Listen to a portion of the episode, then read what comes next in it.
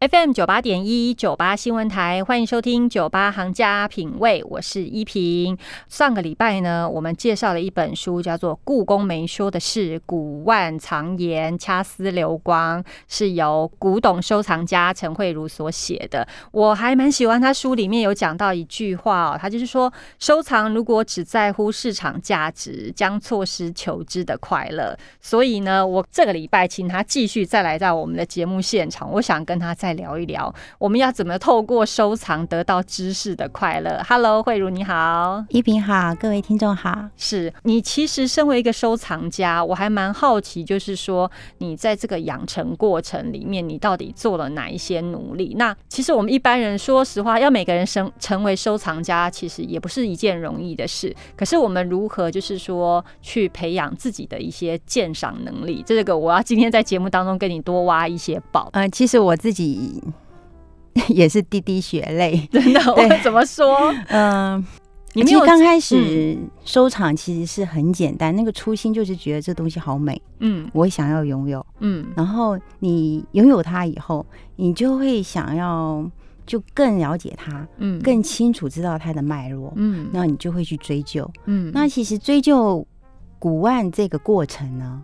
好，就是研究它的这个过程，其实真的是非常辛苦的。嗯，那好，我建议读者就是，嗯，先从欣赏开始。嗯，就是我有我们很幸运，就是台北故宫有非常多的收藏品。嗯哼，好，你可以不厌其烦的一而再再而三的去看那些收藏品。嗯，好，那个是，嗯，就是你可以盯着一个展柜。嗯。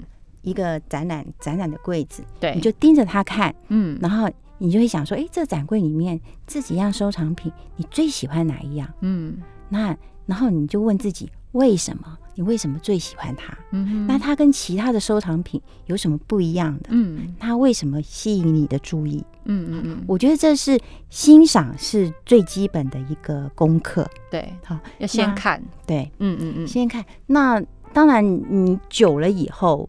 你增加了自己这些鉴赏力了以后，嗯，好，你就可以再大量阅读，嗯，大量阅读，从里面找到一些，嗯，对应这个器物所里面后面的脉络，嗯，我我这样讲好了，像呃，我收掐丝珐琅，哈，那我其实我对明朝。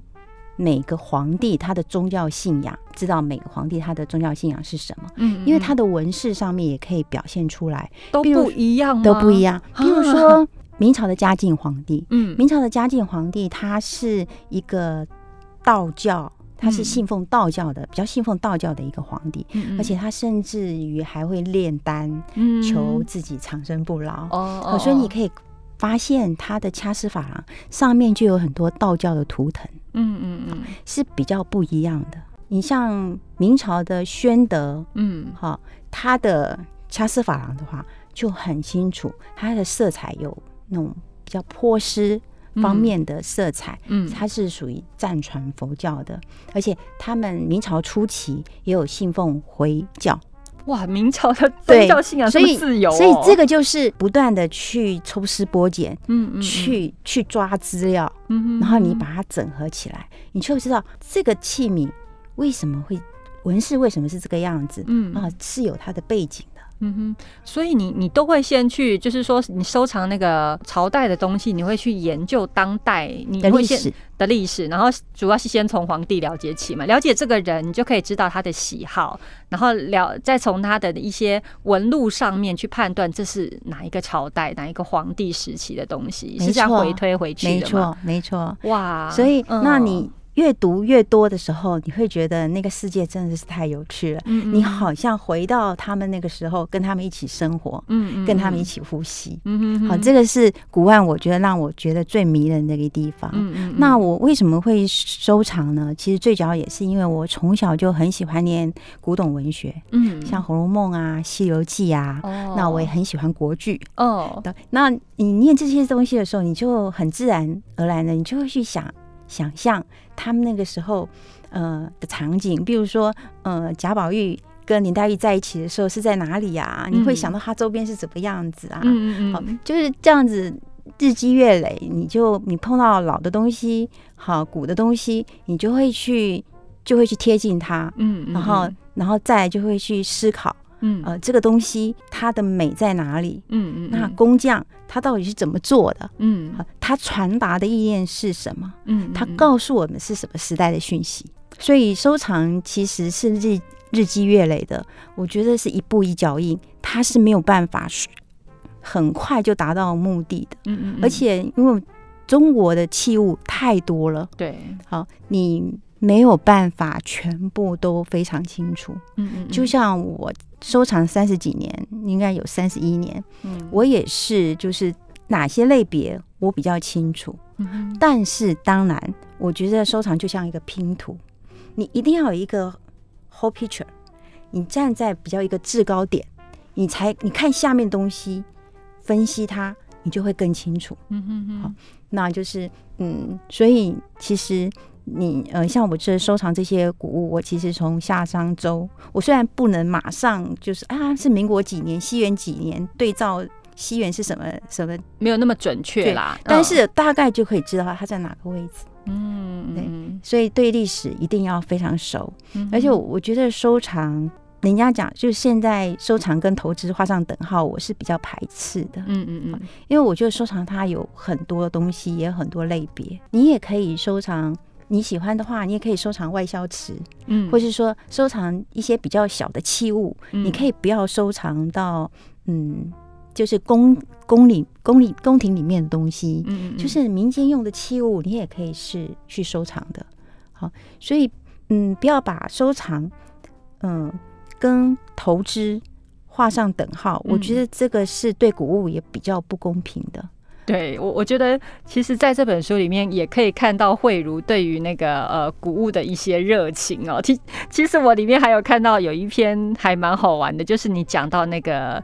天圆地方的那个这两件古物的那个故事，你要不要跟大家讲一下？这可以看出慧茹对于那个古物的的那个喜好程度了。嗯，对，嗯，我我那两样收藏，其实如果在古董市场里面是比较，就是是比较没有价值的。怎么说？为什么比较没有价值？因为呃，它很可能，因为根据我的断代，我觉得它是明朝明朝末年民间的。工艺品，嗯嗯嗯，因为因为价位它不绚丽啦，对，嗯，它是它是很内敛的啊，嗯嗯，那但是我觉得它对我的意义是很很深的，因为我我看到那个东西可以让我推论到就是祖先的结绳记结绳记事，嗯嗯嗯，那因为这篇呃我推论蛮长的，嗯，那欢迎读者自己去自己去发现中间的乐趣，我是抽丝剥茧般的。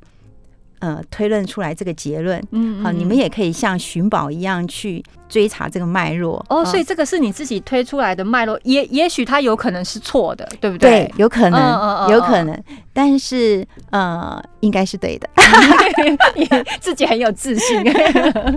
好，然后我后来，因为我这个是在纽约收收到的，嗯，呃，我的收藏的东西很大一部分，呃，都是在欧美那边收集到的，是。呃，因为我我的收藏老师是一个美国的教授，嗯，所以我我看收藏的角度跟眼光。我是用比较西方的角度跟眼光。哦，是哦，西方跟东方的角度有什么不一样？嗯，西方他们对收藏，他们对美，嗯，非常追求，嗯，他们先看这个器物的美，美不美，嗯，才决定收不收藏，嗯，然后他们他们是他们一般收藏是整个世界史，嗯，在收藏，你所以你可以看到一个。古物古玩古玩店里面，嗯，你可以看到波斯的文化，嗯，非洲的文化，嗯，好，印度的文化，还有他们欧洲本身的文化，嗯，也可以看到中国的文化。他不会独钟情于某一个国家或是哪某一个世，也有，但是比较少，比较少。对他们大部分就是整个世界史上去。去收集这些古物，那他们看中国古物的时候，也大部分用这个角度，而且是以审美的角度是第一优先，美不美？对，第一优先。因为你要让他们去感受到中国的文化的内涵，我觉得还是隔靴搔搔痒。嗯，对他们有一些部分就是没有办法进入，他们就先从第一直觉漂不漂亮啦。嗯，对，嗯，他们大部分都是从这个这方面着手。嗯嗯嗯。哦，所以中西收藏的本身的态度就不太一样。嗯，那他们看器物这些古物的角度也是呃不太一样的。嗯嗯嗯。那所以在呃我我后来在台湾又看到这个。这个器物的时候，嗯，我一看我就知道它跟我是一对的，嗯，可是它上面的铜边不见了，那个铜边很美耶，为什么会不见了？非常美，因为那个铜边，如果你仔细上手的话，你会发现它非常非常的薄，而且它是用打的，它是把它打成薄片，嗯，而且是用手捆的，嗯。捆到，我觉得比现在机器，我觉得都没有办法做到这个程度。对啊，这个看起来也是一个手工呢。嗯，那你看到地方的时候，你就觉得它跟天元就是一对的。对，嗯，所以我，但是它的那个编织的纹路不见了。嗯嗯，所以我当然，我我对这个。这个收藏家可能说了一些不礼貌的话，不过就原谅我。这个这个本来的拥有者，他说他觉得他不要，他把它剪了丢了。对，因为他觉得瓷器比较值钱。哦，因为瓷器那个是很清楚，它是一个茶叶墨釉。茶叶墨釉是在清朝的时候，它是官方才能做的。哦，嗯，因为我们的乾隆皇帝把。茶叶墨釉用来仿瓷器、仿铜器，嗯，就是把瓷器做成铜器，那个那个感觉，嗯。所以其实这个原有的收藏家，他的观点是就是比较投资东方的收藏观点，就是对，他是从完全从投资的观点，他觉得没有那个没有 价值。虽然西方人觉得美，但是他觉得没有价值，不要了。对，哦，你看这个天圆地方就可以看出一件古物就这样被破坏了。哇，所以真的慧茹很可爱啊！就是说，他的书里面都可以发觉他对于古物的那种热情跟喜好，就活灵活现啊。反正大家可以去找来看一看。我们先广告休息一下，下一段来继续跟慧茹聊。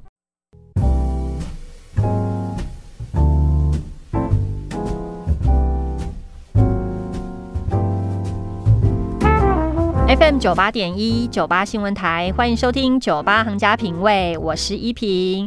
哦，从上个礼拜到这个礼拜呢，我觉得收获很多，非常开心的，请到古董收藏家陈慧茹来到我们的行家品味的现场呢，跟我们聊一聊一些古物啊，还有他收藏古物的一些故事啊，以及他把他这些收藏笔记呢集结成了一本书，叫做《故宫没说的是古万》。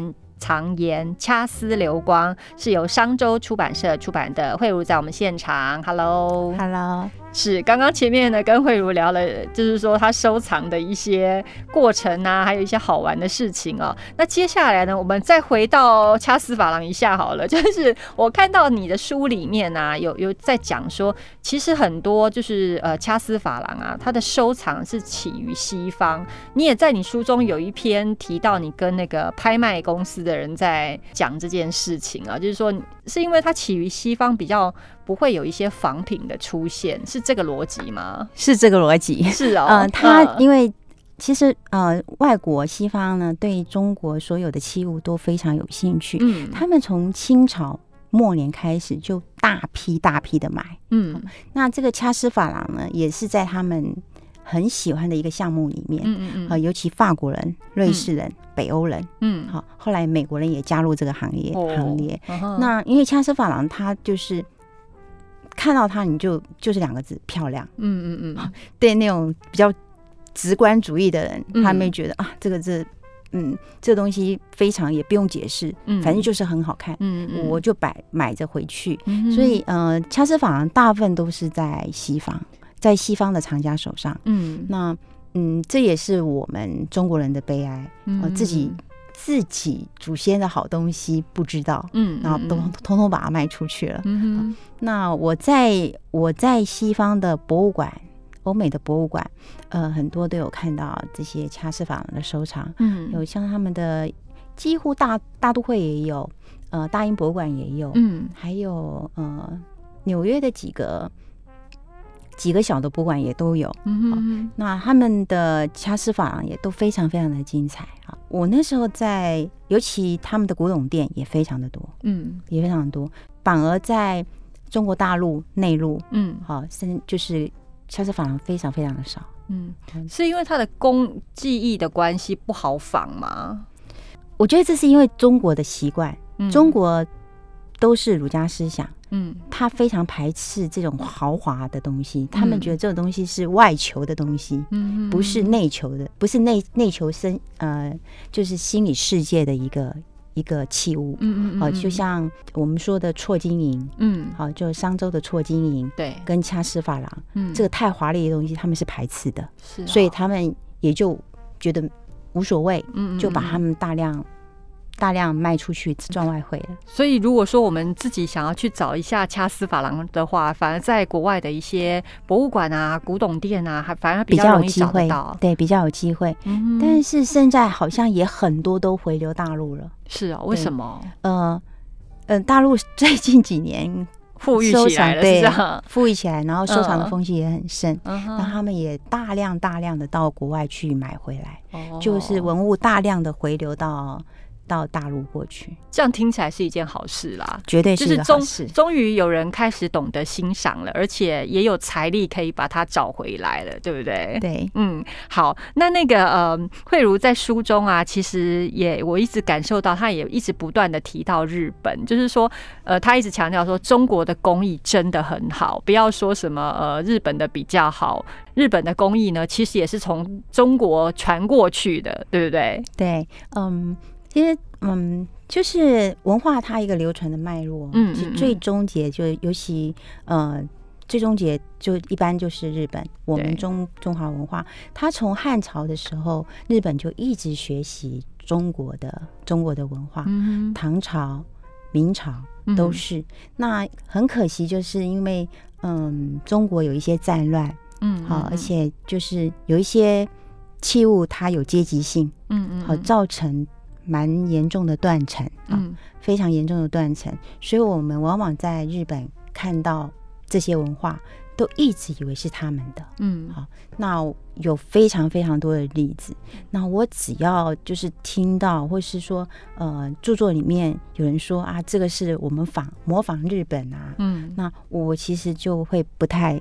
不引以为然，我会我会据理力争，我就会把它考证出来，说其实这个不是，呃，就像我第一本书里面我说的那个皮球花，他们很多学者，我不止看过，不止听过，大陆学者起码十几位都说皮球花是就是 Kobe，嗯。嗯。就是日本的家徽哦，那我就把它考证出来。我说不是，你们去看西青古剑，嗯，西青古剑上面的花钱，圆的花钱上面的图案就是貔貅花的图案哦。对，所以中国为什么把貔貅花画在器物上面，就是它的象征，就是富有，嗯，钱嘛，嗯哼哼。然后另外还有一个它的另外一个缘由，就是商周的青铜器，商周的青铜器上面也非常多的这种。圆形的皮球花的图样，嗯嗯嗯嗯，那他们把这些图样，清朝把它放在这些器物上面呢，就是为了要木古。哦，仿古，嗯好，所以千万不是从日本过来的。我听到这个，我真的有时候都快吐血了。对，所以大家不要一看到人家说日本怎么样很很好，然后是呃中国学他们的，大家就就直接相信了。要像慧茹这样子，有一点考据的精神，再去找找看其他的资料啊、文献啊，来来确认一下，对不对？不过当然，我们是感谢，嗯，就是中国很多文化，嗯，好。都在日本保留下来。嗯，那我们也是希望大家多多去日本找寻我们的文化，然后往上推。推到我们的文化上面，对你不要一看到就觉得那是人家的，搞不好那是从我们这边慢慢再去演变，然后成为他们新的一个呃工艺的代表这样子。那最后最后再来跟慧茹挖再挖一点宝，就是你常常在国外的古董市场这样子淘宝啊，嗯，你有没有一些什么 paper 建议大家去逛这些古董市场的时候去找到宝物？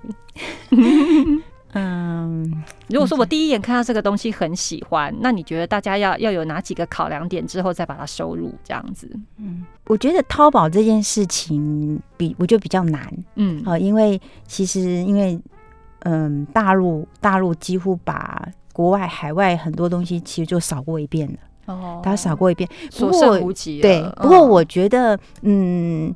没没有关系，我觉得看那些市，你到那些古安的市场上，你还是可以看看别的东西，嗯，就是别的国家的东西。那呃，我呃，我相信明朝或是清朝民间的瓷器还是找得到的，嗯嗯嗯。好，民间的对，如果在你财力范围以内，那你也觉得。很觉得很漂亮，嗯啊，你很喜欢，我觉得你就买回来，嗯，那是无那是无所谓的，因为民间东西它它还是有它的活力，还是有它的就是迷人的一面，嗯嗯。那当然不止瓷器啦，还有就是比如法式啊，好，或是说嗯嗯，反正国外我觉得他们他也非常喜欢中国的。东西所有东西都有，还有我记得还有鼻烟壶，嗯，好，就各式各样都有。我再举一个例子，就是有一个欧洲人，有一个欧洲人，其实，在我们收藏家里面，我们不太喜欢那种木盒子，嗯，很多木盒子，它因为呃各式各样的木盒子，嗯，好，那但我们对我们来讲，好像是不像不算是一个品相，嗯嗯，好，比较少会去去去收集呢，嗯，但是那个。那个欧洲人呢？呃，他就他已经就是收集这些在欧洲收集这些东西，收集了非常久，大概收集了十年。嗯，后来他也制成一个系统。哦，好，然后我记得好像苏富比也帮他举行了一个专拍。嗯嗯，好，那其实我我有时候看到那东西，我觉得嗯，我那时候再看看，我就不会收。嗯，但是哎，还是有，还是可以看出他的欣慰，可以看出他。就是，哎，他为什么收这些东西啊？但上面还是有一些，嗯，就是我们中国石，有些是雕刻的，对，有些是镶嵌珠宝的，嗯，好，我觉得还是还是蛮有味道的，还是有它的一些花样啊，门道是可以慢慢品味的，对不对？对，所以大家不要觉得说，哎呦，那个可能不算古董，没有什么值得收藏的价值，搞不好在你。在某些人的眼中，它就是宝物了，对不对？所以其实古董收藏的世界也没有那么狭隘。我我们今天就是从上周跟今天呢，听到慧茹跟我们分享的的一些经验呢，我觉得大家如果说能够在收藏里面得到一些快乐的话，其实。